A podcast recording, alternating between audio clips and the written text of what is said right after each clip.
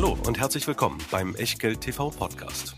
Bevor es gleich losgeht, beachtet bitte unseren Disclaimer auf der gleichnamigen Unterseite auf www.echtgeld.tv. Auf die Inhalte dieses Disclaimers wird zu Beginn einer jeden Sendung explizit eingegangen. Und nun viel Spaß und gute Unterhaltung mit Tobias Kramer und Christian W. Röhl. Ein China-Kracher sorgt für 80 Prozent bei einer Einzelposition im Echtgeld-TV-Depot. Wir zeigen euch ein Flaggschiff, das trotz Underperformance eine für viele Anleger vermutlich zufriedenstellende Performance ausweist. Und wir zeigen euch zwei beeindruckende Beispiele für aktives Management. Denn dass so etwas funktioniert, haben wir in den vergangenen Wochen immer mal wieder gesagt. Heute zeigen wir euch zwei Produkte und wir zeigen euch auch ein Produkt, bei dem das nicht so gut geklappt hat und bei dem man trotz 170 Millionen verzockten Anlegergeldern den dafür verantwortlichen Fondsmanager immer noch nicht geteert und gefedert hat.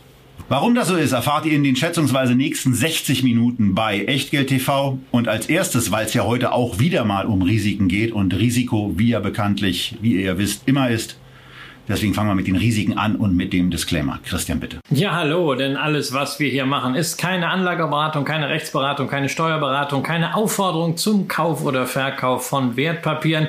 Wir geben hier Meinungen ab und was ihr aus diesen Meinungen macht oder eben auch nicht, das ist ganz allein euer Ding und damit auch euer Risiko. Wir können dafür keinerlei Haftung übernehmen, genauso wenig wie eine Gewähr für Richtigkeit und Vollständigkeit der Unterlagen, die ihr zu dieser Sendung in Hülle Hülle und Fülle und nie geahnter Qualität. Wo findet? Natürlich in der Echtgeld TV Lounge www.echtgeld.tv kostenlos registrieren und dann bekommt ihr eben nicht nur die Dokus zu den Sendungen, unsere Grafiken, unsere Statistiken, sondern natürlich auch die Einladungen zu den Livestreams und zu den Q&As im Anschluss. Und natürlich ebenfalls wieder mit dabei unser Sponsor, der Scalable Broker, wo ihr nach wie vor die Möglichkeit habt, zwischen zwei Depottypen zu wählen. Entweder ganz flexibel mit dem Free Broker für ein Euro je Aktie, je Order handeln oder ihr macht's im Abo 2,99 im 12-Monats-Abo und dann unbegrenzt handeln, unbegrenzt sparen, unbegrenzt investieren über 1500 ETFs, über 4000 einzelne Aktien und jetzt ganz neu über 300.000 Derivate, Zertifikate, Optionsscheine, Hebelprodukte. Wir zeigen euch heute ein paar Beispiele in den Fonds, wie man solche Produkte einsetzen kann. Manche positiv, andere zeigen, wie man es nicht tun sollte. Wenn ihr mehr darüber wissen wollt, dann lasst uns doch einen Kommentar drunter hier bei YouTube. Und natürlich, wenn ihr immer noch kein Depot bei Scalable habt, dann könnt ihr bei der Gelegenheit gleich auf den Link unter dem Video klicken. So sieht's aus. Aber loslegen müssen wir heute mit einer Geschichte, die die letzte Woche thematisch bestimmt hat, nämlich China. Da ist man auf die interessante, nennen wir es mal so, interessante Idee gekommen, einen weiteren staatlichen Eingriff zu veranstalten und dabei die Branche der weiterbildenden Unternehmen mal ganz kurz äh, zu attackieren, insbesondere die börsennotierten. Und davon sind wir im Echtgeld-TV-Depot in der Tat dann auch betroffen. Denn die New Oriental Education ist massiv in den, in den letzten Monaten schon zu beobachtenden Sinkflug weitergegangen, hat nochmal richtig einen Abstürzer gemacht und wir liegen mit einer der beiden Positionen jetzt aktuell, während wir diese Sendung am 28.07. aufzeichnen mit immerhin 81 Prozent im Minus. Mit der zweiten Position, die wir gekauft haben, 73 Prozent. Das ist etwas, was schmerzt.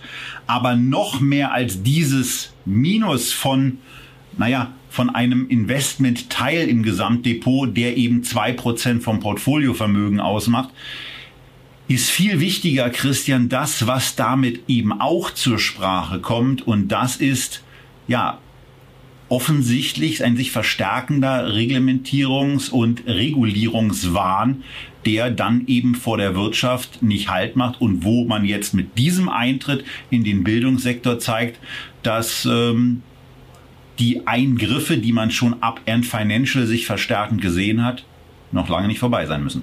Ja, also das war jetzt im Bildungssektor das, was sich äh, sehr, sehr stark herumgesprochen hat, was natürlich auch die mediale Kraft hat, äh, weil so dann plötzlich Aktien auch mal sich am Tag halbiert haben, wie New Oriental und Co. Ähm, aber das ist ja etwas, was sich einfach fortgesetzt hat. Äh, wir hatten hier in der Sendung auch schon über Didi gesprochen, äh, den chinesischen Uber-Konkurrenten. Drei Tage nach dem Börsengang äh, hat die Regierung in Peking verlangt, dass die App Stores die Didi-App entfernen äh, und hat das Unternehmen damit damit daran gehindert, weitere Neukunden zu akquirieren.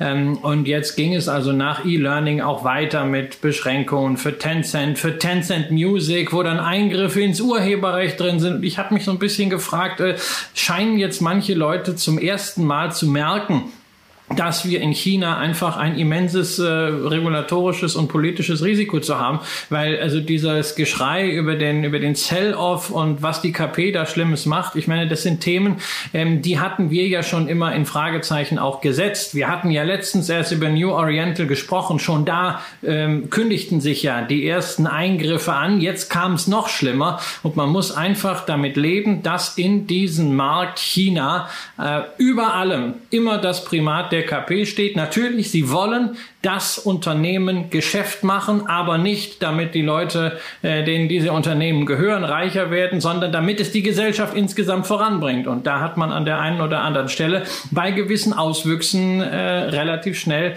äh, und konsequent jetzt mal dagegen gesteuert. Ganz anders, als das bei uns in der freien Welt der Fall ist. Ähm, da ist es mühsam, die Macht von Plattformen freiheitlich zu beschränken, äh, insbesondere zwischen mehreren Staaten. In China wird da einfach durchregiert. Und das ist einfach einfach ein Risikofaktor, mit dem man leben muss, der jetzt mal Investoren auch wieder sehr deutlich vor Augen geführt wurde. Und jeder muss sich jetzt die Frage stellen, steht diesem Risiko eine attraktive Prämie gegenüber oder sagt man, nee, also dieses Risiko ist so hoch und ich weiß ja gar nicht, was die da noch machen.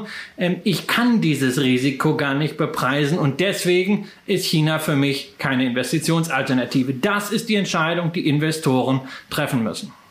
So, und äh, die treffen sie auch und das sieht man mitunter auch an den Entwicklungen von einzelnen ETFs, die es gibt, zum Beispiel der Invesco Golden Dragon China, der von einem indexierten Stand über 200 abgestürzt ist auf unter 125. Das ist also dann seit Ende Januar 2021, da muss man die Zeitspanne eben auch korrekt beachten, im letzten halben Jahr schon einiges gewesen. Ähm, aber auch wenn man sich den iShares MSCI China A-Shares anguckt, sieht man, dass da was passiert. Wobei, Christian, da muss man mal ganz deutlich eins hervorheben. Die A-Aktien haben sich also insbesondere auch gegenüber diesem äh, Golden Dragon, sehr, sehr gut gehalten insgesamt. Das naja, die A-Aktien sind ja die Festlandaktien. Wir haben das in unserer Sendung über chinesische Aktien mal erklärt, dieses ganze ABH und so weiter bei chinesischen Aktien, die verschiedenen Share Classes, die verschiedenen Listing-Plätze. Ähm, die A-Aktien sind äh, im Festland, also im Wesentlichen Shanghai und Shenzhen. Da sind natürlich auch viele Konzerne, die halbstaatlich oder teilstaatlich sind. Ähm, es wird auch gerne behauptet, dass die Preise dort, ähm, naja, manipuliert ist ein böses Wort, aber es trifft vielleicht äh, werden. Ähm, in Hongkong dagegen bei den H-Shares, was mal früher so die erste Möglichkeit für chinesische Unternehmen war, an den internationalen Kapitalmarkt zu gehen, da ist aufgrund der Fragezeichen zur politischen Situation in Hongkong ja sowieso schon äh, längere Zeit äh, extreme Reserviertheit der Investoren zu beobachten. Ja, und dann, du hast angesprochen, diesen Golden Dragon Fonds, der ist nicht in Deutschland handelbar, aber ich nehme ihn ganz gerne dazu, weil er nämlich die chinesischen Aktien bündelt, die in den USA notiert sind. Und das sind eben die Firmen, die in diesen wackeligen Konstruktionen irgendwo eine Cayman-Gesellschaft und dann oben drüber ein ADR-Zertifikat an die Börse kommen. Und an diesem Status ähm, gab es Zweifel, weshalb man diese wunderbare wunderbaren Plattformmodelle irgendwann nicht mehr hochgejubelt hat. Bis Februar ging das so, sondern jetzt auf die Bretter geschickt hat. Aber das ändert alles am Ende nichts darüber,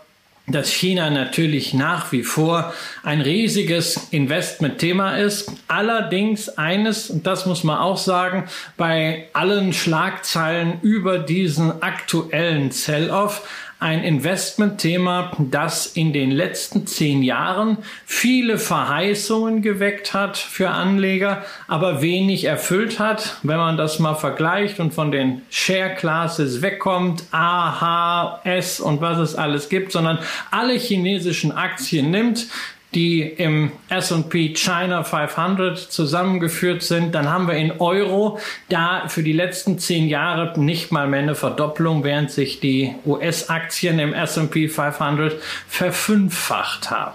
Das Bedauerliche ist, äh, da liegt ja noch eine kleine Order bei, bei Scalable äh, herum. Ähm, und äh, die ist so, dass es auf, dass das Limit auf 13 Euro galt und äh, dass der Kurs, der äh, kürzlich erreicht wurde, war 13,008.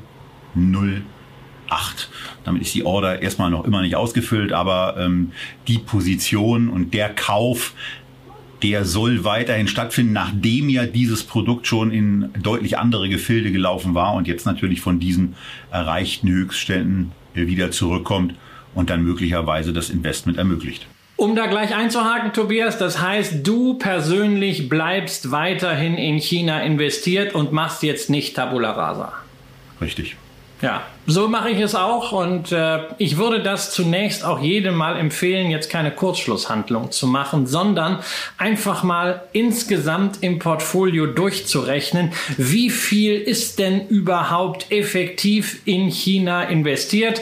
Wer ein All World oder ein MSCI Acqui ETF hat, der kann sich's ganz einfach machen, der muss nur in einen Fonds reinschauen. Fünf Prozent sind da in China allokiert aktuell. Ich finde, gemessen am Chance-Risiko Risikoprofil und gemessen an der Macht Chinas ist das eine durchaus faire äh, Größenordnung, auf keinen Fall zu viel, das lässt sich verkraften. Wer eine 70-30-Strategie macht, 70% MSCI World, 30% MSCI Emerging Markets, hat im Emerging Markets Index ungefähr ein Drittel China, will also heißen, ähm, insgesamt etwa 10% der Allokation. Auch das persönlich halte ich für vertretbar, aber es gibt eben, und das ist ja auch das Schöne am MSCI Emerging Markets, noch andere Regionen, die Schwellenländer-Fantasie haben, gerade in Asien. Wir haben mal beispielsweise auch über Korea, über Indien gesprochen. Das ist ja dann auch mit drin. Vergiss Nur, mir das Vietnam nicht.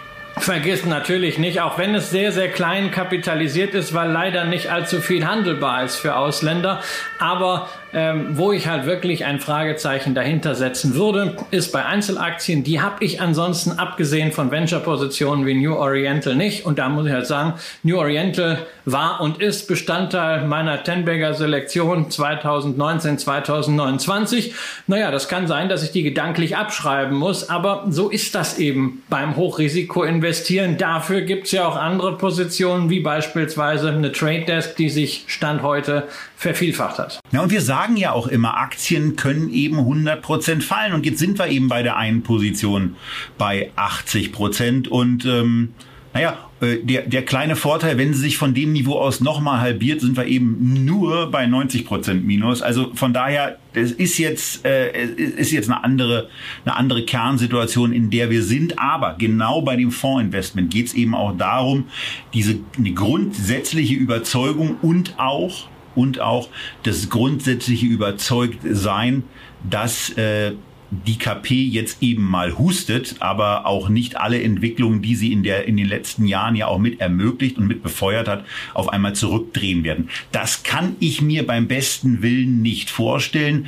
Dazu ist auch China zu stark auf Vertrauen und äh, ja Vertrauen und auch weiterhin Kapital aus anderen Teilen der Welt angewiesen. Also daran glaube ich nicht, dass man jetzt auf einmal alles staatlich durchreguliert. Christian? Ich, ich, wollt, ich wollte dich erst noch fragen, ob denn jetzt der Value-Jäger in dir erwacht und du zum Beispiel bei einer auf dem Papier ja wirklich ratzegünstigen Alibaba jetzt zugreifst. Ja, die hatten es ja letztens. Dann fiel mir ja ein, lieber Tobias, dass wir doch nächste Woche in einem Double Feature über eine ganze Menge hochkapitalisierter Aktien sprechen werden. Folglich halten wir diese Spannung nochmal auf bis nächste Woche. Mal schauen, was denn da noch an zusätzlichen Gerüchten oder vielleicht auch Meetings, Investment Banking Calls, was immer dort zwischen Washington und Peking und New York und Peking getrieben wird, auf den Tisch kommt.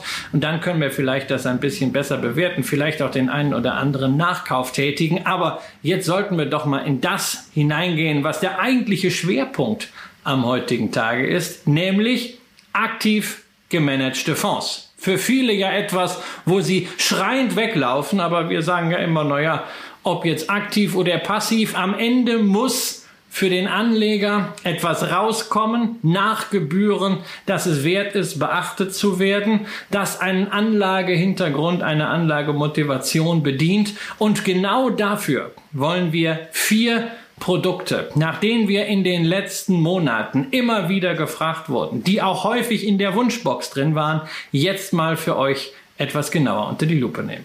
Genau, und dabei geht es darum, dass alle vier Investmentfonds, die wir euch jetzt vorstellen, in vielen Privatanlegerdepots ihren Platz gefunden haben einer, äh, das kann man schon mal vorwegnehmen, aus unserer Sicht zu Unrecht. Aber das heißt nicht, dass es für denjenigen, der investiert hat, ein falsches Investment möglicherweise ein sehr, sehr schwer nachvollziehbares, aber ein nicht ein falsches Investment ist, wenn man von der Strategie, und auch da werden wir nachher noch ein bisschen äh, reinpieksen, sich die anguckt und da mal ein bisschen hinterfragt, ob das wirklich eine Strategie oder eigentlich nur Chaos ist. Wir fangen aber mit einem Produkt an, wo bei Christian der Herzschlag zunächst mal wohl temperiert übergeht. Wir sind bei der DWS und wir reden über den DWS Top Dividende. Ein absolutes Fonds-Flaggschiff des deutschen Hauses. 18 Milliarden Euro Anlegergeld sind in den diversen Tranchen investiert. Die, die wir hier betrachten, kostet jedes Jahr 1,4 5 Prozent. Und wenn das doch für die ganzen 18 Milliarden zur Anwendung käme, kleiner Disclaimer, kommt nicht blöd für die DWS, dann wären das 261 Millionen Euro, die die DWS damit vereinnahmen würden. Da geht ein guter Teil von auch an den Vertrieb, denn diese Produkte werden ja auch in den Filialen verkauft. Und da kann man eben auch mal sagen, wenn ein Kunde ein solches Produkt gekauft hat, gerade auch vielleicht aus der Erwartungshaltung heraus, ein breites, diversifiziertes, ertrags- und ausschüttungsstarkes Portfolio zu haben, dann, Christian, hätte man es in den letzten Jahren auch deutlich schlechter treffen können, trotz der ein oder anderen Schwäche, die wir dann natürlich sehen.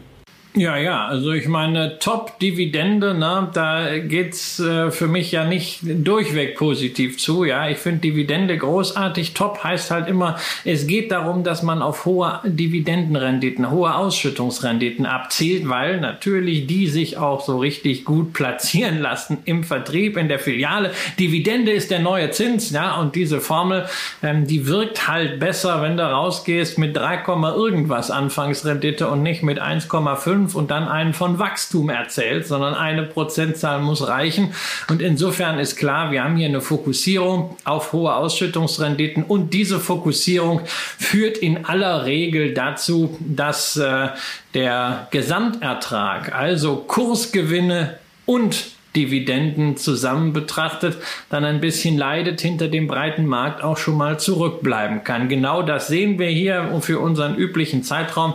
Seit 2008 sieht das dann jetzt neuerdings schon ziemlich dramatisch aus. 107 ähm, Prozent plus hat der DWS Top Dividende gemacht, inklusive reinvestierte Ausschüttung, sich also inklusive der Finanzkrise mehr als verdoppelt. Aber mit dem MSCI World in Euro, mit dem ETF von X-Trackers wäre halt mehr als das Doppelte drin gewesen, nämlich über 210 Prozent.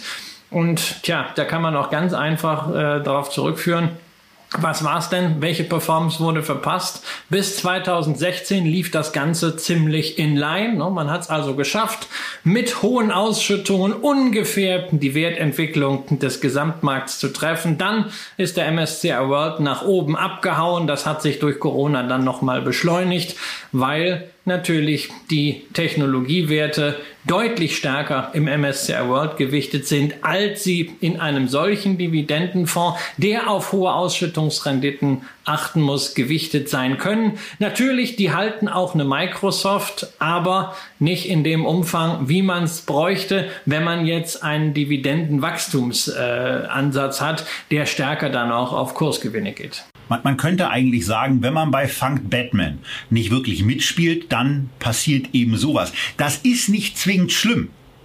Aber man muss es eben wissen, wenn man sich mit dieser Strategie wohlfühlt, wenn einem vor allen Dingen die Ausschüttungen von substanzstarken Unternehmen wichtig sind, dann ist das ein Produkt, was ja eigentlich eine gute Ergänzung und ein guter Baustein auch im Depot ist.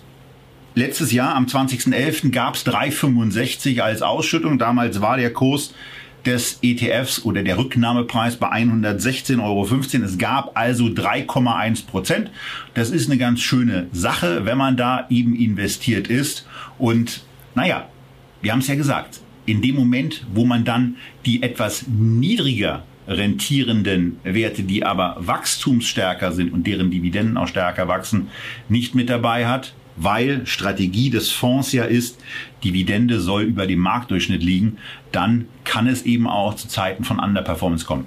Christian, aber, wir haben aber, aber noch die andere ganz, Seite. Ganz wichtig, nein, ich will ja. noch, ich will noch, noch mal auf dieses Thema Ausschüttung eingehen, weil ja natürlich das ein wesentliches Argument ist, nicht erst seit heute. Und äh, die DWS wirbt ja auch durchaus offensiv damit, wie viel Millionen hier dann so ausgeschüttet werden jedes Jahr bei diesem riesen Flaggschiff. Das sind ja dann äh, teilweise über 500 Millionen, die an Anlegergelder, äh, Anleger gehen. Und es ist natürlich auch beachtlich, dass die Ausschüttung des Fonds seit 2008 niemals gesenkt, sondern meistens angehoben wurde, insgesamt um 37 Prozent. Das sind zwar nur drei Prozent pro Jahr, aber man darf ja mal nicht unterschätzen, was das für denjenigen heißt, der schon lange dabei ist. Es soll ja den einen oder anderen gegeben haben, der vor 2009 Fonds gekauft hat, weil damals ja die Abgeltungssteuer, Steuerfreiheit äh, lockte von Per Steinbrück, der Bestandsschutz.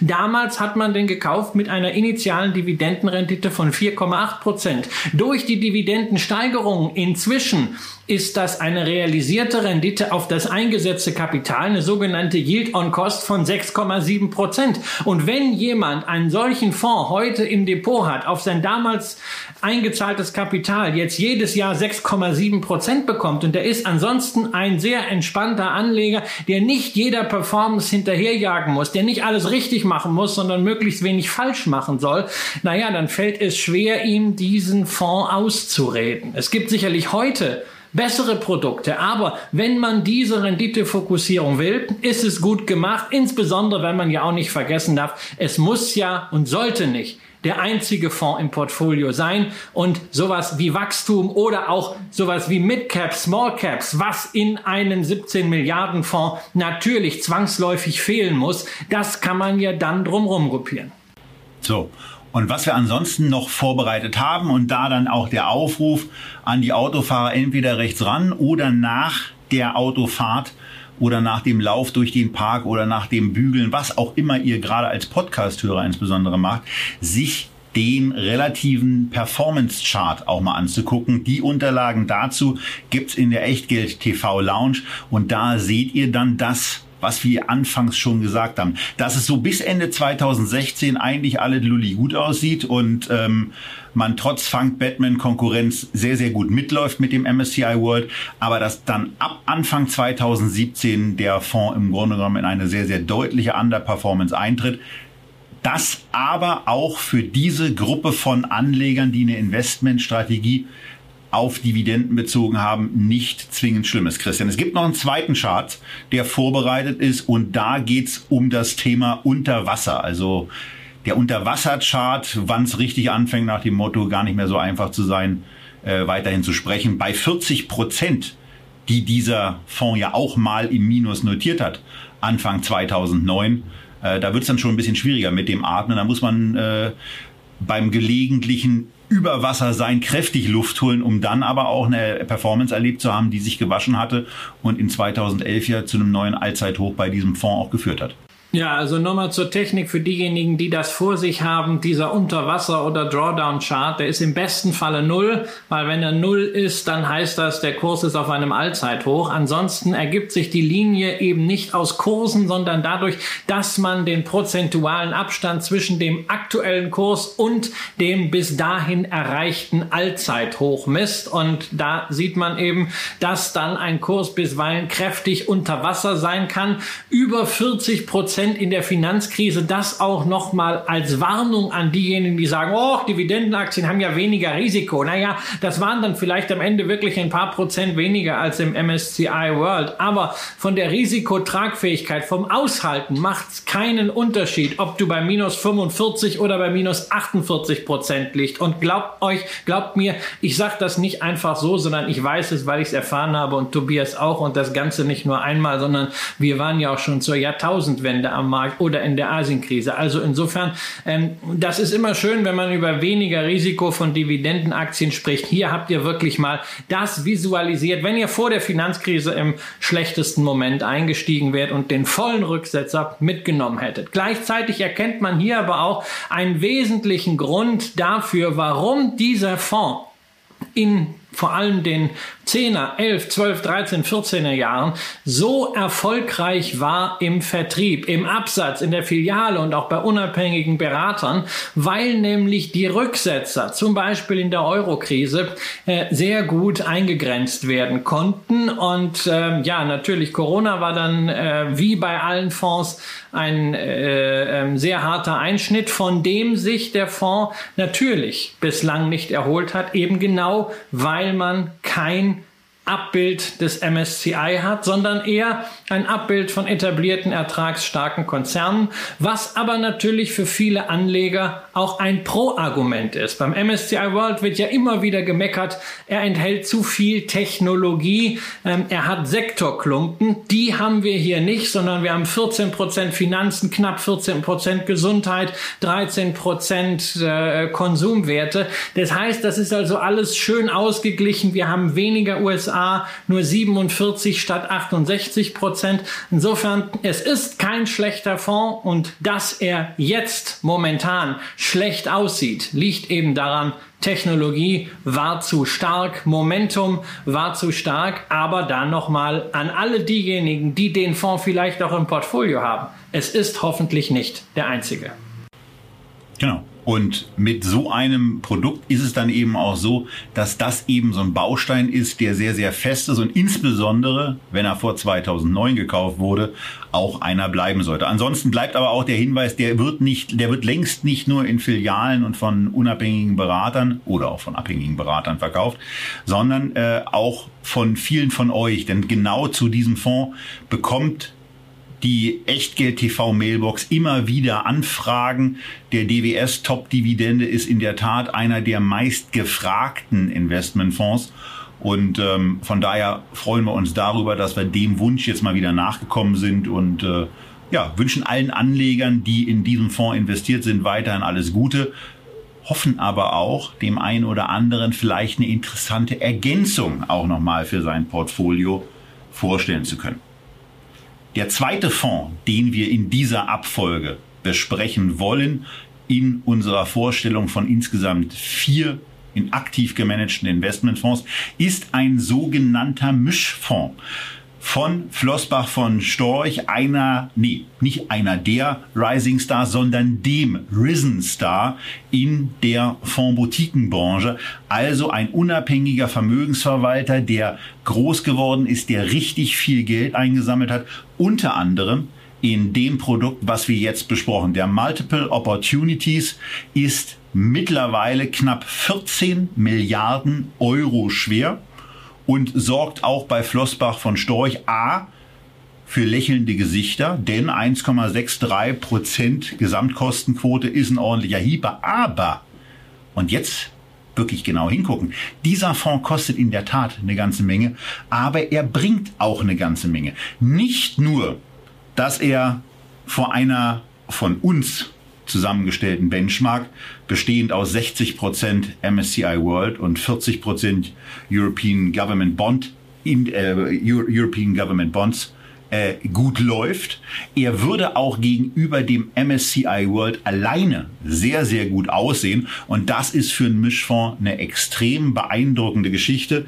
Gleichzeitig muss man eben auch sagen, dass die Volatilität ja auch mit einem in dieser Sendung, in dem Gesamtsendungsformat ja vorgestellten DWS Top Dividende nur bei 10% pro Jahr liegt, während das beim DWS Top Dividende 13,9% waren.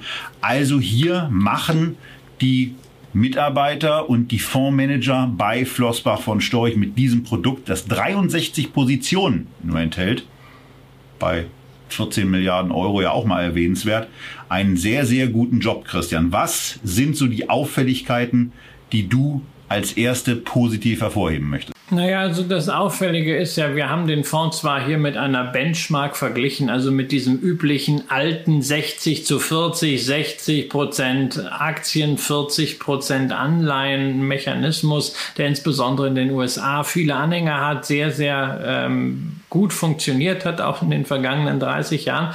Ähm, aber Flossbach von Storch selbst äh, gibt keine Benchmark an, äh, sondern sie haben einfach äh, ihr Prinzip, dass sie Investments äh, mit einem guten Chance-Risikoprofil hier allokieren wollen. Und Sie ne, sagen das auch sehr deutlich, was Sie hier brauchen. Das Renditepotenzial muss etwaige Verlustrisiken deutlich überkompensieren. Das heißt, wir haben es also hier mit einem Mischfonds zu tun, der durchaus aktiv ist, aber sicherlich nicht offensiv, ähm, der flexibel agieren kann, der immer mindestens 25 Prozent Aktien hält, der aber sich auch nicht scheut, äh, mal größere Bestandteile in Anleihen anzulegen oder in der Kasse zu halten oder auch in Gold. Das ist nämlich äh, derzeit auch mal wieder der Fall. Äh, knapp 10 Prozent des Fondsvermögens sind in Gold beziehungsweise Wertpapiere, die an den Goldpreis gekoppelt sind, investiert. 80 Prozent aktuell in Aktien und 10 Prozent hält man Kasse. Ja, und bei den Aktien, da hält man sich eigentlich natürlich auch bei diesem Volumen äh, an die äh, bekannten Standardwerte. Man muss das, ja ein bisschen Geld unterbringen. Ja, man, ja, auch hier wird man eben keinerlei äh, Small Caps und Mid Caps äh, sehen können. Aber das ist natürlich trotzdem auch beeindruckend zu sehen, äh, wie gut der Fonds nach wie vor in der Spur liegt, äh, weil wir sehen es häufig, dass Fonds, wenn sie zu schwer werden, nicht mehr ihre ursprüngliche Performance durchhalten können. Also das heißt aber hier, wir sehen schon, die Strategie insgesamt ist skalierbar. Wobei man natürlich äh, nicht unterschätzen darf, dass ein Großteil der Outperformance auch äh, zum 60-40 Portfolio, was man ja wiederum dann in der relativen Performance sehen kann, äh, natürlich aus den äh, Jahren der Finanzkrise beziehungsweise der raschen Erholung äh, danach resultiert. Aber es ist trotzdem auch eine Leistung mit einem solchen Ansatz danach das 60 40 Portfolio im Rahmen dieser Flexibilität Flexibilität einfach so ungefähr nachzubilden, weil 60, 40 alleine geht halt so nicht im Fonds. Und das haben sie großartig gemacht äh, und dafür Chapeau. Genau. Und äh, was man bei Flossbach von Storch dann auch hervorheben kann, ist eine, ist eine sehr, sehr intensive Kommunikation, wo auch ähm, erklärt wird, bei diesem Produkt geht es darum, auf Grund, also die Grundlage der Asset Allocation so zu bilden, dass es ein eigenes, ein unabhängiges Weltbild gibt, was man da zugrunde liegt. Das Chance-Risiko-Verhältnis hat Christian eben schon angesprochen. man orientiert sich dabei an etwas, was man selber das Flossbach von Storch Pentagon nennt, ähm, wo es eben darum geht, dass Diversifikation, Qualität, Flexibilität, Solvenz und Wert äh, die fünf Punkte sind, auf die man da achtet. Diversifikation ist ein klarer Punkt. Mit 63 Unternehmen ist es dafür eigentlich so nach meinem persönlichen Empfinden recht klein. Umso hervorhebenswerter ist das, was man gut macht. Gibt's bei dieser Gesellschaft auch Schatten? Gibt's bei diesem Produkt auch Schatten? Ja, gibt es. Und da muss man schon mal einen sagen, Christian. Erfolgsabhängige Vergütung, damit haben wir ja grundsätzlich kein echtes Problem. Aber doch, mit der Formulierung. Doch, doch, doch, doch, doch, doch. Hast doch, du? Ich habe naja, ich hab mit erfolgsabhängiger Vergütung durchaus ein Problem. Echt? Weil, ja, ja, natürlich. Äh, ähm, also insbesondere bei, äh, bei Fonds. Weil es natürlich zu einem Fehlanreiz äh, führen kann. Ja? Ähm, denn wenn du an der Performance beteiligt bist oder auch an der Outperformance, heißt es natürlich, natürlich, dass du als Fondsmanager versuchst, eine möglichst hohe Performance zu erreichen. Das ist bei einem Produkt, was auch Risiken absichern soll, äh, unter Umständen äh, nicht immer die richtige Strategie. Das heißt, da muss man auch mal vom Gas gehen. Also das wäre eigentlich eine Fehlincentivierung. Die sehe ich bei Flossbach aber nicht. Ähm, das heißt also, man kann äh, vielleicht davon ausgehen, dass dieses Pentagon, was du zitiert hast, äh, vielleicht nicht nur Werbenarrativ ist, sondern tatsächlich auch äh, von den handelnden Personen eben nicht nur von Bernd Flossbach äh, als äh, Unternehmensgründer und Namensgeber und Manager verinnerlicht wird, sondern auch von den, äh, ich glaube, mittlerweile über 200 Mitarbeitern. Weil, also hier sieht man definitiv kein Fehlincentive, aber ich sehe da grundsätzlich schon äh, ein Problem und gerade bei defensiven Produkten bin ich da immer etwas vorsichtig. Wir haben es auch gesehen, bei offensiven Produkten kann es viel, viel Performance kosten. Wir haben es beim Jan Beckers Fonds gesehen, dem beim Global Internet äh, 30, ja, der natürlich nach oben abgehauen ist. Ja, da wäre man man mit der hohen Fixfee viel, viel günstiger kommen. Das hat irgendwie 100% Performance gekostet.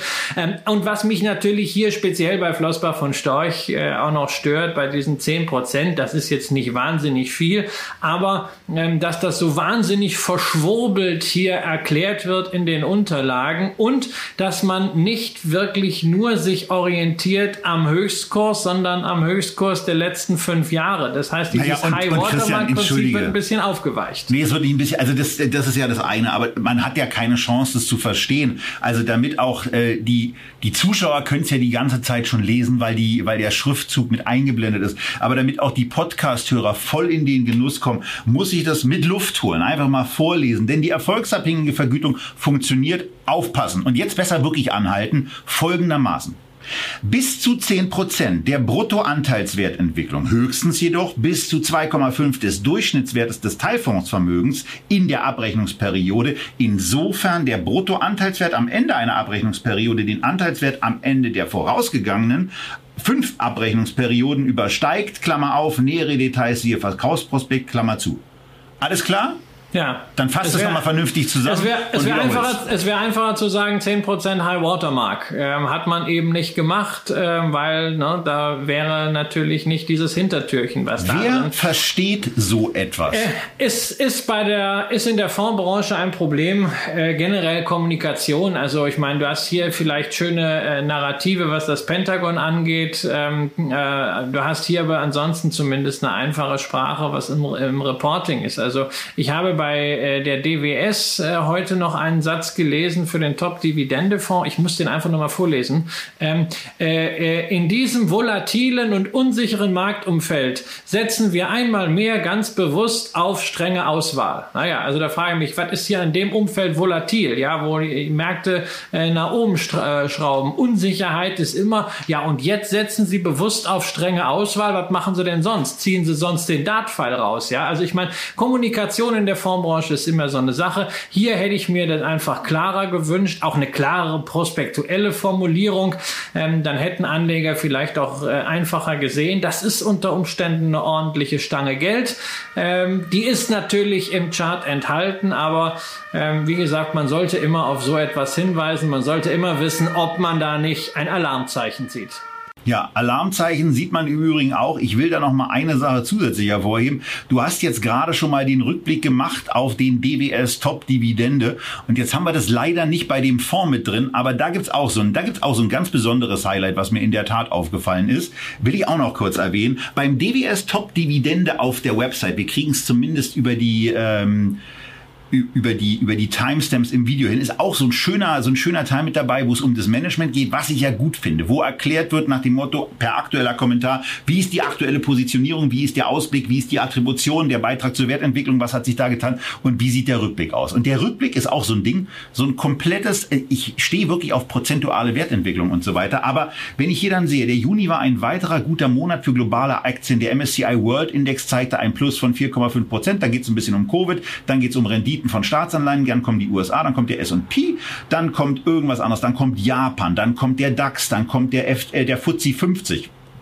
dann kommt der Eurostox, dann kommen irgendwelche anderen, dann geht's auf einmal auf Sektorebene in den Fonds rein, wo man gar nicht weiß, was passiert.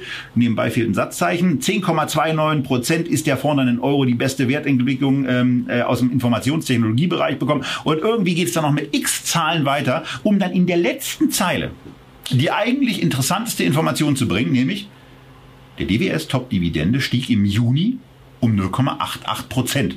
Im ersten Satz, das nochmal zur Wiederholung, stand, der MSCI World zeigte ein Plus von 4,84 Prozent. Das kann man ein bisschen netter machen, ähm, weil grundsätzlich ist die Leistung, die eine DWS da bringt, sehr, sehr gut. Und jetzt kommen wir zurück zu Flossbach von Storch, denn auch die Leistung, Christian, die die auf ihrer Internetseite machen, unglaublich viele Informationen. Ähm und einen guten, einen guten Kommentar, wo man also auch wirklich etwas über Allokationsentscheidungen erfährt. Auch zum Beispiel, dass selbst in einem defensiven Fonds, der ja wirklich auf Qualitätsaktien setzt, das Thema Preis durchaus eine Rolle spielt. L'Oreal, ähm, einer der Euro-Dividenden-Aristokraten, sicherlich eine der Qualitätsaktien in Europa schlechthin, wurde nämlich im Juni, äh, weil der Preis zu weit vorgelaufen war, aus dem Fonds entfernt. Dafür hat man tatsächlich dann mal äh, Schnäppchenpreise genutzt, nämlich bei Tencent. Da wurde aufgestockt. Das heißt, man kann also Bert Flossbach zumindest ein bisschen über die Schulter schauen und äh, das trägt natürlich auch dazu bei, dass Vertrauen in diesen Fonds da ist wie natürlich auch der Umstand, was sicherlich gerade auch im Kontrast zur DWS erwähnenswert ist, dass Flossbach von Storch zwar 75 Milliarden Euro inzwischen verwaltet, obwohl er es 1999 gegründet, aber nach wie vor ist die Firma im Besitz der Gründer und der Mitarbeiter. Das ist also nicht irgendein anonymes Finanzkonglomerat, sondern diejenigen, die da arbeiten und die Entscheidungen treffen, denen gehört auch der Laden. Und das ist sicherlich sicherlich auch mit ein Argument dafür, warum sie auch bei Family Offices, Unternehmerfamilien, bei vielen, die ihr eigenes Geld selbst verwalten und nicht äh, vom Geld anderer Leute leben, wirklich sehr, sehr gut ankommen. Ja, und das soll es dann auch zum Flossbach von Storch Multiple Opportunities gewesen sein. Also von daher ein spannendes Produkt, wenn man auf so eine Form des Investments dann steht, auf so eine Form auch von Mischfonds, wo viele Möglichkeiten da sind ähm, dann ist das mit Sicherheit eines der Top-Produkte. Ein weiteres Top-Produkt kommt von Akatis und hat den ganz merkwürdig klingenden Namen Datini Value Flex Fonds. Und ähm, Value Flex sagt schon mal so ein bisschen, da geht's um Value und zwar in allen Anlageklassen und es geht um den Bereich Flexibilität. Flexibilität nämlich auch deswegen, weil der Investitionsgrad komplett frei ist der kann null sein, der kann 100 Prozent sein. So, und in der Bandbreite kann man sich eben sehr, sehr frei und damit eben flexibel bewegen. Das ist etwas, was Value Flex erklärt. Und, und, und bei und, Datini, also Christian, bei Datini, da musst du schon noch was sagen. Ja, ja, aber vielleicht erstmal zu Value Flex. Also Value Flex passt natürlich auch perfekt zu der Persönlichkeit des Fondsmanagers und Gründers von Arcatis, Henrik Leber. Ja, weil klassischerweise ist er ja Value Investor. Ich glaube, einer der ersten Deutschen, die wirklich auch medienwirksam jedes Jahr zu Warren Buffett gepilgert sind, äh, als es noch gar kein Internet gab. Prototyp des Value Investors. Nun hatten die klassischen Value Investoren, die Schnäppchenjäger es in den letzten Jahren ja eher schwer.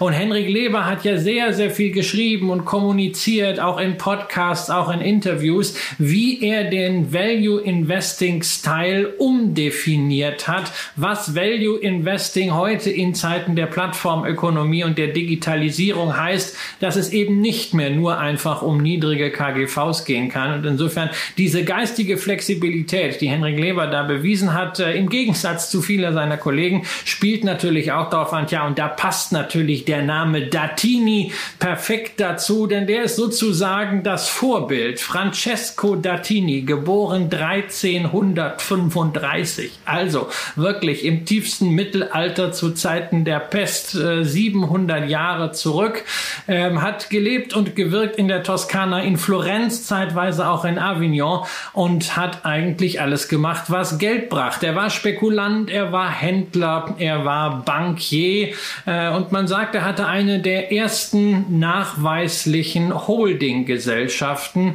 Ähm, er hat sprich mit allem gehandelt, was ihm aussichtsreich erschien. Und das ist eigentlich auch das, was über diesen Fonds drüber steht. Es ist eben ein Mischfonds und Henrik Leber nutzt sämtliche Freiheiten äh, und zwar nicht nur zu sagen, oh, heute mache ich mal mehr Aktien, morgen mache ich mal mehr Anleihen, sondern er geht auch wirklich da rein, wo sich viele nicht hintrauen. Er hat Bitcoin schon sehr frühzeitig über entsprechende Zertifikate in seinem Fonds gehabt. 2017 auch schon. Es ist immer noch mit sieben Prozent drin und ausweislich des Rechenschaftsberichts hat er letztes Jahr sogar auch mal CO2-Emissionsrechte beziehungsweise entsprechende Zertifikate darauf gehandelt. Aber ansonsten, bevor ihr jetzt denkt, mein Gott, was ist das für strange stuff? Naja, der Schwerpunkt in diesem Fonds sind natürlich die Aktien, wobei Henrik Leber nicht nur ein gutes Näschen hat, sondern wie sich das für einen fokussierten, aktiven Fonds gehört, auch Mut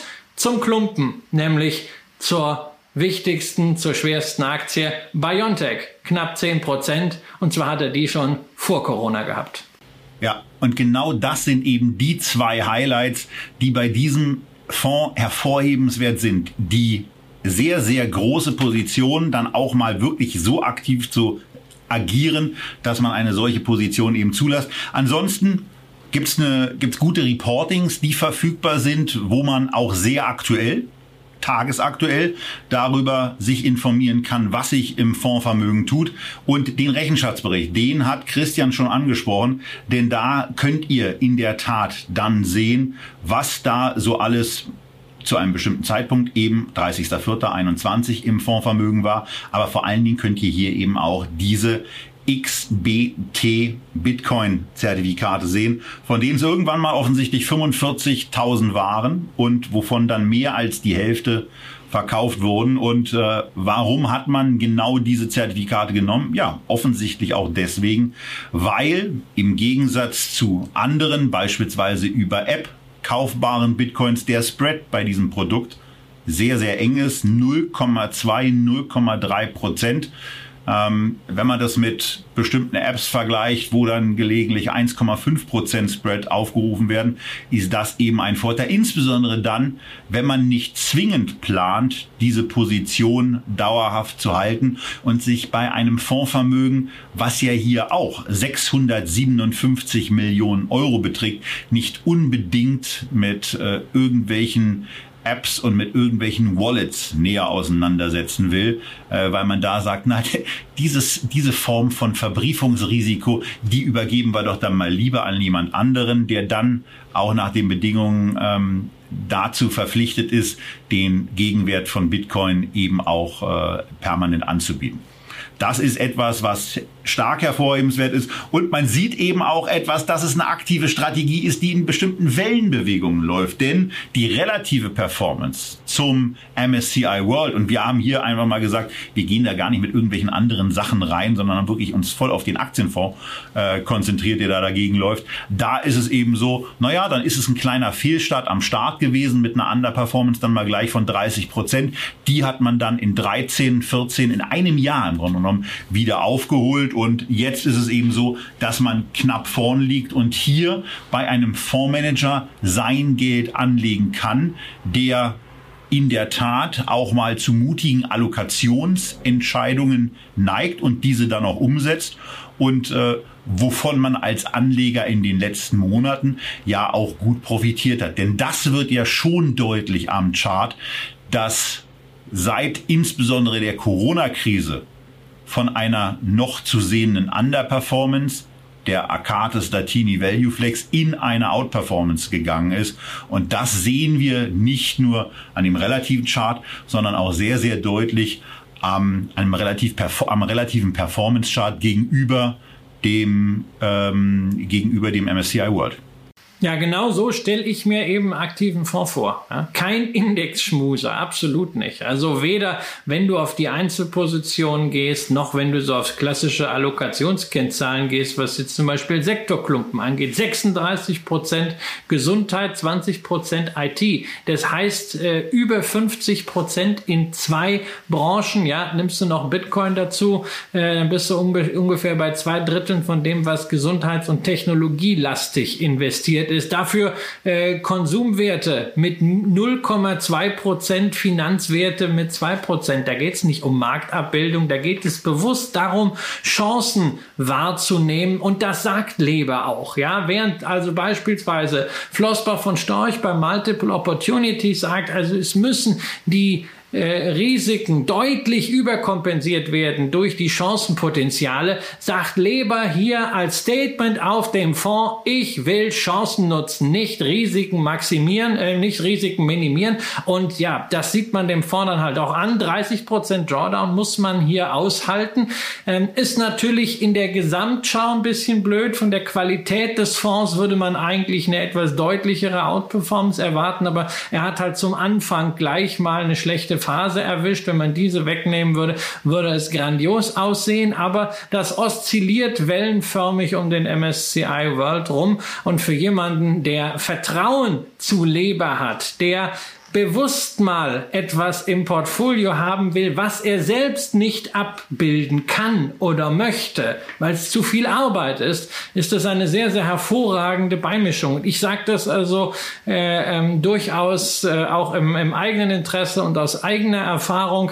Äh, ich bin ja selber in meinen äh, Depots sehr breit aufgestellt, ähm, während ich schaue, dass ich äh, bei meiner Mutter die Vermögensverwaltung auch von der Anzahl der Papiere sehr schlank halte. Als Basis habe ich dort sehr viel ETFs, aber es gibt halt ein paar Sachen, ähm, die ETFs nicht können. Die müsste ich, wenn ich sie denn haben wollte, selber dann aktiver machen, will ich aber nicht. Deswegen habe ich 2018 da den äh, Datini-Fonds erstmals reingekauft bei meiner Mutter. Ähm, das war, wie sich das für einen aktiven Fonds gehört, am Anfang erstmal richtig schwierig. 2018, 2019, zwei richtig miese Jahre.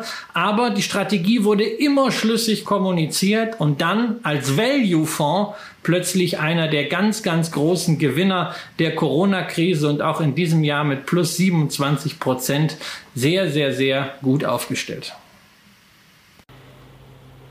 Und jetzt kommen wir zu dem Produkt, auf das in den letzten Monaten viele von euch gewartet haben. Wir haben eine Bilanz sechs Jahre und nix. Wir haben einen Performance und auch äh, ja ein Performance und Stimmungskiller für viele deutsche Anleger eigentlich. Es ist nichts dagegen zu sagen, wenn man gut und amüsant über Aktienmärkte reden kann. Ähm, es ist auch nichts dagegen zu sagen, wenn man gelegentliche Absicherungsstrategien fährt, wenn man sie so umsetzt wie Dirk Müller dann muss man aber mal was sagen.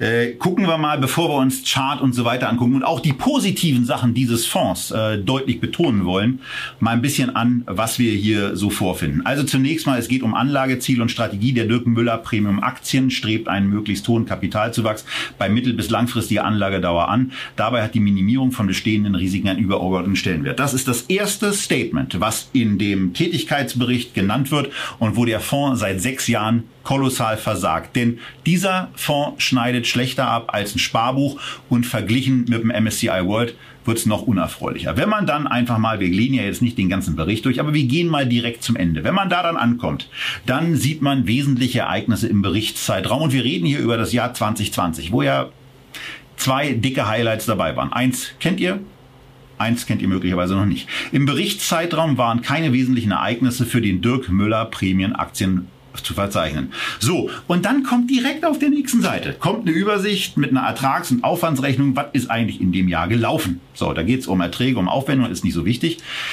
Und dann geht es darum, dass es immerhin gelungen ist. Und da kommen wir dann eben genau zu dem Punkt, den wir nachher auch nochmal stärker eingehen. Es gab realisierte Gewinne aus Wertpapiergeschäften von 140 Millionen Euro. Das ist ja erstmal eine Leistung, die man betonen muss. Aber bei Dirk Müller wird ja immer besonders stark auch die Absicherung betont. Und jetzt kommen wir mal zu den realisierten Verlusten. Da gibt es 3,7 Millionen aus Wertpapiergeschäften. Na gut, da kann man sagen, bei 140 Millionen Gewinne, also ist eine sehr, sehr gute Bilanz.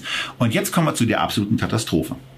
170 Millionen Euro wurden im Jahr 2020 an Verlusten mit Geschäften, mit Derivaten auf Wertpapiere und Wertpapierindizes, äh, Wertpapierindizes oder aus Devisen Kassa- und Termingeschäften gemacht. 170 Millionen Euro bei einem Fondsvermögen am Ende dieses Jahres von 585 Millionen und im Moment noch 502. Mit anderen Worten, in einem Jahr wurden über Absicherungsgeschäfte 30 Prozent des Fondsvermögens einfach mal vernichtet. Das, was man mit Aktiengewinnen aufgebaut hat, hat man mit sehr schlecht gemachten, anders kann ich es aus der Perspektive überhaupt nicht sagen, Derivategeschäften in die Tonne gekloppt. Und das ist deswegen schade, weil erstens ist 30 Prozent viel zu viel, auch bei einer auf Absicherung bedachten Strategie. 30 Prozent ist indiskutabler Bullshit. Ähm, das ist das Erste. Und das Zweite ist, dass dabei etwas zunichte gemacht wird, was eigentlich eine schöne Geschichte wäre, um es hervor positiv hervorzuheben. Denn im Dirk Müller Premium Aktienfonds sind tolle Aktien drin, Christian. Tolle Aktien, die eigentlich für eine tolle Performance sorgen sollten und die ja auch dazu geführt haben, dass ordentliche Gewinne realisiert werden konnten. Aber bei so einer Katastrophenleistung im Derivatebereich, die nach meinem Empfinden auch allem zuwiderlaufen, was so als Absicherungsstrategie kommuniziert wird, denn es ist ja nicht eine Absicherung, es ist ja ein kompletter Hedge, der reingezogen wird. Ich kann nicht verstehen, wieso Anleger hier noch ihr Geld drin haben und nicht abziehen. Nee, also ich, ich warte auch immer noch. Äh, du hast irgendwie gesagt, wir wollen über die positiven äh, Aspekte sprechen. Ja, also wir ich, sind ich, ja bei den ich Top bin, 10 Aktien. Ich bin ja ja bei den Top 10 Aktien. Die Top 10 Aktien kann ich mir auch kaufen. Ich kann mir generell, das ist immer, ja vielleicht, okay, das ist positiv. Man erfährt, welche Aktien zum 30.06. in welcher äh, prozentualen Gewichtung im Fonds enthalten waren. Dadurch weiß man, dass es 37 Werte waren. Äh, unter anderem, ne, also die Stars Apple, Microsoft, Alphabet, Amazon, Nike, ja, und dann noch so, so ein paar so aus der, naja, so zweiten Reihe, Backerfrost, Nasdaq, PayPal, Booking.com, MSCI, also alle regelmäßig Gast in dieser kleinen beschaulichen Sendung. Wirklich großartige Werte. Ähm, wenn das ein ganz normales Long-Only-Portfolio wäre, ähm, dann hätte es so gute äh, Chancen, sogar den MSCI zu schlagen. Aber was man hier einfach macht, äh, das ist ungefähr so, als wenn ich äh, einen DAX kaufe mit 50 Prozent vom Geld und mit den anderen 50 Prozent vom Geld kaufe ich einen Short DAX ETF. Ähm, und äh, dann ist klar, dass ich sukzessive Geld verdiene, äh, Geld verliere, minus 6 Prozent äh, hat der Fonds seit Auflegung immerhin 2015 verloren. Ne? Also nur, dass wir nochmal die Relation haben. MSCI World seitdem 80 Prozent äh, gewonnen.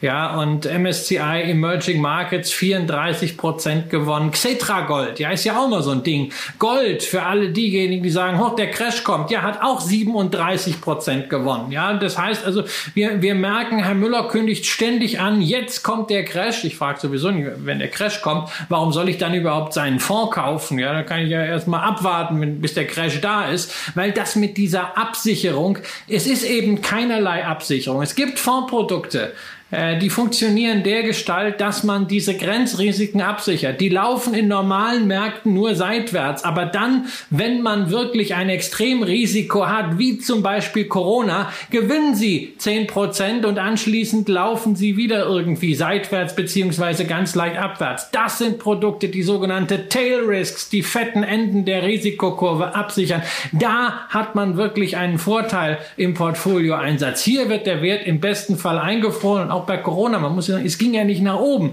äh, äh, mit dem Fondpreis, sondern er wurde eben stabilisiert. Ja, vorher nichts verloren, hinterher nichts gewonnen und seitdem düdelt das Ganze wieder so runter. Und ich muss sagen, was mir wirklich wehtut, ist das jemand, der so charmant plaudern kann und der eine solche Reichweite hat, der so viel Publicity bekommt, diese Publicity niemals genutzt hat, Menschen die Schwellenangst vor dem Aktienmarkt zu nehmen, Menschen an Vermögensbildung mit Aktien heranzuführen, Sparpläne, ETFs, ganz langsam von mir aus auch ein gut gemachter, aktiv gemanagter Fonds, sondern dass so jemand mit dem ständig gebetsmühlenartigen Wiederholen von Crash-Szenarien auf Fang geht für einen solchen Fonds. Das finde ich traurig, weil Müller hätte eine ganze Menge mit seiner Reichweite bewegen können. Und da sind wir wieder beispielsweise bei Bert Flossbach, gar nicht mal beim Flossbach äh, Multiple Opportunities, sondern die haben ein Produkt gemacht, der erste Schritt, wo es wirklich ganz konservativ darum geht, Leute aus dem Sparbuch in ein sicheres Kapitalmarktprodukt zu holen. Selbst Volker Schilling, Kai Dickmann mit dem Zukunftsfonds, das ist alles um Längen besser als das, was Müller sich hier leistet. Das ist als Fonds schlecht, das ist von den Derivaten her schlecht und das ist auch von der gesellschaftlichen Message her einfach schlecht. Ja, wir könnten jetzt natürlich aufhören, aber wir haben ja noch ein bisschen was, weil wir, wir, wir, haben, wir haben ja gesagt nach dem Motto, wir wollen auch auf die Sachen eingehen, die, die positiv hervorzuheben sind. Wir sind eben auch bei einer aktiven Kommunikation. Sowas ist ja grundsätzlich total toll. Aber wenn es dann immer nur darum geht, Panik zu schüren und ein, wie gesagt, leider Gottes in meinen Augen wo, schwachsinnig absicherndes. Wo ist denn die aktive Kommunikation? Wo ist denn die aktive Kommunikation? Die aktive, nein, nein, nein, nein, nein. In seinem YouTube-Channel macht er schon eine ganze Menge. Kommunika aktive Kommunikation zu einem solchen Fonds würde so aussehen, dass ich bei der Fondsgesellschaft, das ist übrigens Warburg, sehe, zu wie viel Prozent ist der Fonds abgesichert aktuell. Finde ich nicht die Information. Das, eine gute Informationsarbeit würde bedingen, dass wenn ich eine Anfrage per E-Mail bekomme am Dienstagmorgen, dass die bis Mittwochnachmittag beantwortet ist, ist auch nicht erfolgt, liebe Warburg-Leute. Aber man ist wahrscheinlich mit anderen Themen beschäftigt beschäftigt. Ne? Herr Müller lobt ja auf seiner Homepage auch nach wie vor äh, die äh, strengen hanseatischen äh, Prinzipien der Warburg Bank. Ja? Und parallel kommen dann jetzt die Cum-Ex-Urteile. Also äh, Transparenz hier ist nicht da, sondern es wird Medienarbeit betrieben, in dem irgendetwas rausgerülpst wird. Aber transparente Arbeit zum Fonds, die kann man sich anschauen, beispielsweise bei Herrn Leber, beispielsweise bei Herrn Flossbach. So, was hier außerdem noch mit dabei ist, also wir waren ja, wir sind ja auf die Derivate gekommen, ausgehend von dem Statement, im Berichtszeitraum waren keine wesentlichen Ereignisse für den Dirk Müller Premium Aktien zu verzeichnen. Ich bin ja, um das nochmal deutlich zu machen, persönlich schon der Meinung, dass wenn man bei einem Fondsvermögen von 500 Millionen Euro einfach mal 170 Millionen Euro mit schwachsinnigen Derivatepositionen durchbringt, dass das durchaus ein Ereignis ist, was berichtenswert ist. Was übrigens auch ein durchaus berichtenswertes Ereignis im Jahr 2020, die Älteren erinnern sich, ist ja noch gar nicht so lange her, ne, dass das passiert ist.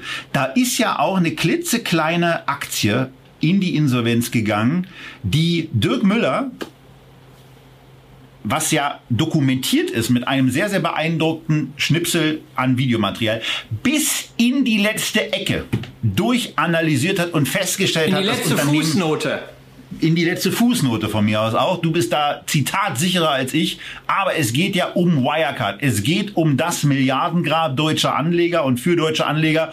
Und da war der Dirk Müller Premium Aktien ja offensichtlich auch volle Lotte mit dabei und ist bei dieser Insolvenz eben auch mit einem kräftigen Minus raus. Und da sage ich eben auch, vielleicht ist das ja auch ein Ereignis, was im Sprachgebrauch von, gucken wir es uns nochmal an, wesentliche Ereignisse. Ich finde, die Wirecard-Pleite ist ein wesentliches Ereignis. Wenn der Fondsmanager vorher sagt, wir haben es bis in die ja, letzte Fußnote geprüft, dann ist es schon mal eine Erwähnung wert, dass die letzte Fußnote offenbar bestimmte hm, Nachlässigkeiten nicht enthalten hat. Wenn dann zusätzlich noch 170 Millionen Euro verzockt werden, nochmal, mit einer absolut schwachsinnigen Absicherungsstrategie, die nichts mit dem zu tun hat, was er immer wieder überall erzählt hat. Und wo ich ja dann auch gesagt habe, mir ist ja im Zweifelsfall lieber, ja, das habe ich ja irgendwann auf diesem Kanal auch gesagt. Mir ist ja im Zweifelsfall lieber, wenn ein Sparer vom Sparbuch das in den Dirk Müller, dann ist er schon mal in einer, in einer schlechten Aktienanlage zwar drin, aber zumindest ist er in Aktien drin. Da muss er ja nur noch gucken, was kann er denn besser machen. Wir haben in dieser Sendung drei bessere Alternativen genannt.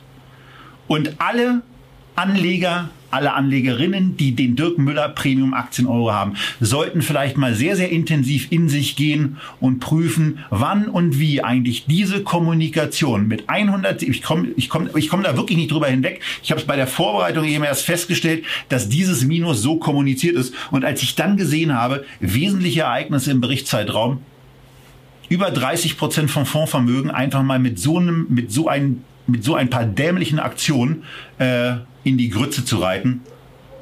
komplett nicht nachvollziehbar. Insbesondere, und da komme ich jetzt wieder zurück, weil ich eigentlich ja trotzdem äh, finde, dass in Teilbereichen eben dann doch ein ganz ansprechender Job gemacht wird, weil eben tolle Unternehmen drin sind, die wir hier, Christian, du hast es gesagt, alle schon hatten. Können wir doch selber, können wir doch selber. Ich habe durchgeguckt, ja. Von den 37 Aktien, die der Dirk Müller da im Portfolio hat, habe ich 22 selber im Portfolio, ja. Ähm, aber die kann ich mir doch selber kaufen. Da brauche ich doch keinen Fonds, der dafür sorgt, dass die Gewinne aus den Aktien irgendwie äh, durchgebracht werden und dafür zahle ich dann auch noch Managementgebühr. Immerhin Performancegebühr gibt's keine. Gut, kann ich auch verstehen. Ja, der hat ja auch nicht das Ziel, äh, ähm, Rendite zu machen, sondern irgendwie das Geld verwalten. Wie da trotzdem eine halbe Milliarde reinkommt, ist mir schleierhaft. Und wir sollten Und warum sie noch, noch drin ist, ist noch schleierhafter. Ja, wir sollten auch noch mal mit einem Thema aufräumen, nämlich mit dem Argument, ja, das ist halt so, wenn man absichert. Ja. Nein, das ist nicht so, wenn man absichert. Das Und das haben so, wir, lass mich, da, lass mich da kurz absichert. unterbrechen. Sorry, Christian, lass mich da kurz unterbrechen. Ich weiß, wo du hin willst. Ich will aber noch einen dazwischen schieben, denn das Hedging von einem Portfolio ist ja etwas, was mir selber auch total nahe liegt, was ich selber auch gerne mache. Nur ich habe im letzten Jahr auch nicht 30 Prozent meines Vermögens versiebt, damit, dass ich abgesichert war in bestimmten Bereichen. Und dazu ruhig nochmal die Sendung angucken, wo wir euch Investmentstrategien mit der 200-Tage-Linie erklären. Bevor Christian jetzt darauf eingeht, und da wollte er ja gerade hin bei seiner argumentativen Reise, euch mal etwas zu zeigen, wo man mit einem Produkt und mit einer Strategie sehr wohl Aktien long sein kann, aber trotzdem abgesichert ist. Also genau dieses Thema Absicherung. Müller ist ja nicht der Einzige, der das macht, äh, sondern da haben sich auch andere schon zu Gedanken gemacht, unter anderem sogar die Deutsche Börse, die nämlich sogar einen abgesicherten DAX berechnet. Das Ganze nennt sich DAX plus Protective Put und funktioniert dergestalt, dass man jeden Monat neu eine Option, also ein Derivat mit einem Basispreis 5% unter dem aktuellen DAX-Stand damit hineinbringt. Äh, die technischen Details, wenn euch die interessieren, äh, kommentiert unten drunter. Dann machen wir vielleicht mal eine Optionsscheinsendung. Hier ist nur relevant, ja, es wird permanent das Risiko auf 5% pro Monat limitiert, dadurch, dass man immer rollierend diesen Put dazu bringt. Protective Put, diese Verkaufoption. Million. Und das Ganze gibt es bereits seit Ende 1998. Und da lässt sich dann eben auch sehen, wie eine solche Absicherung funktioniert. Zum Beispiel 2000 bis 2003 in der großen Krise nach der New Economy inklusive 11. September und großer Rezession. Minus 70 Prozent im DAX mit der abgesicherten Strategie nur minus 30. Oder die Finanzkrise. Darf ich, darf ich die mal ganz kurz, darf ich die mal ganz kurz unterbrechen und eine Frage stellen? Ist der 1998 1980 auf 1998 zurückberechnet oder ist der da wirklich rausgekommen und als feststehender Index berechnet der, also worden? Also rauskam, wenn ich mich entsinne, ich weiß, wann er verfügbar war, nämlich als Indexzertifikat. Äh, das war 2006, 2007, nämlich damals von der ABN Amro Bank beziehungsweise Royal Bank of Scotland später. Äh, der Under Chifchi hat es damals äh, als Produkt gebracht. Der ein oder andere von euch wird sich noch, wird sich noch erinnern. Das heißt also zur Finanz Finanzkrise hatte man auf jeden Fall die Chance, da sogar rein zu investieren. Minus 55 Prozent hat der DAX gemacht. Auch da wieder minus 30 Prozent mit dieser abgesicherten Strategie, sodass in Summe eben hier äh, ein sogar ein höheres Plus als im DAX zu Buche steht. Der DAX hat in Summe 200 Prozent gewonnen und der ähm, äh, ähm, der Protective, die Protective Put Strategie 250 Prozent. Das heißt, man kann also sogar mit einem abgesicherten Portfolio mehr verdienen als mit dem zugrunde gelegten Index, nämlich wenn es gelingt, in den Verlustphasen den Drawdown, den Rücksetzer zu reduzieren und die Absicherungskosten in den guten Phasen nicht allzu sehr ins Kontor schlagen. Genau so funktioniert das. Das hätte Müller auch machen können. Und wenn wir jetzt mal auf die kurzfristige Betrachtung dieser ganzen Geschichte sehen, stellen wir fest, auch während der Corona-Zeit hätte das Ganze funktioniert. Seit Mitte 2019 sowohl der DAX als auch die abgesicherte Variante dieses DAX mit einem Plus von 30 Prozent, während Herr Müller irgendwie die bei minus 6 Prozent in diesem Fonds liegt. Das heißt, es gibt durchaus systematische Mechanismen und Protective Put, das ist jetzt auch keine Raketenwissenschaft, das gibt es schon sehr lange, diese Idee, systematische Mechanismen, wie man absichern könnte, aber die scheinen hier nicht angewendet zu werden. Schade für diejenigen, die ein abgesichertes Investment wollen. Protective Put auf den DAX gab es sogar mal als ETF, aber Luxor hat sich entschieden, das Produkt einzustellen. Aber vielleicht gerade jetzt in dieser Phase wäre das doch mal wieder was. Ähm, solche Buffer-ETFs sind in den USA momentan sehr, sehr äh, beliebt, gerade weil diese Absicherung momentan nicht so teuer ist und vielleicht kommt das ja auch wieder mal nach Europa, wenn man unbedingt absichern möchte. So geht es systematisch, aber nicht ein Portfolio einfach einfrieren, wie das beim Dirk Müller Aktien, äh, das Wort Premium will ich gar nicht benutzen, Fonds ist. Das ist noch das eigentliche Ding. Also das wäre, also ist A, A ist eine Umbenennung, also das Premium muss einfach mal gestrichen werden. Wenn es äh, dann einfach nur äh, Dirk Müller Aktien heißt, dann ist es ja in Ordnung. Und dann wäre einfach auch zu wünschen, dass es wirklich nur die Aktien sind und dass man sich bei der Absicherungsstrategie gerne auch an den Echtgeldfolgen, die wir dazu gemacht haben, orientiert.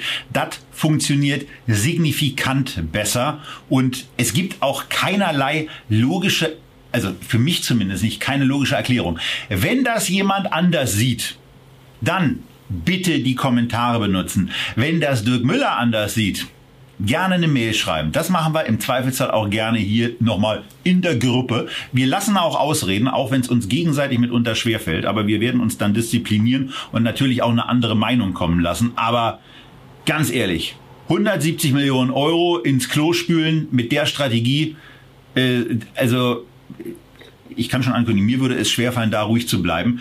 Und das soll es damit heute auch gewesen sein für diese Echtgeld-TV-Sendung. Wir haben euch vier aktive Investmentfonds vorgestellt.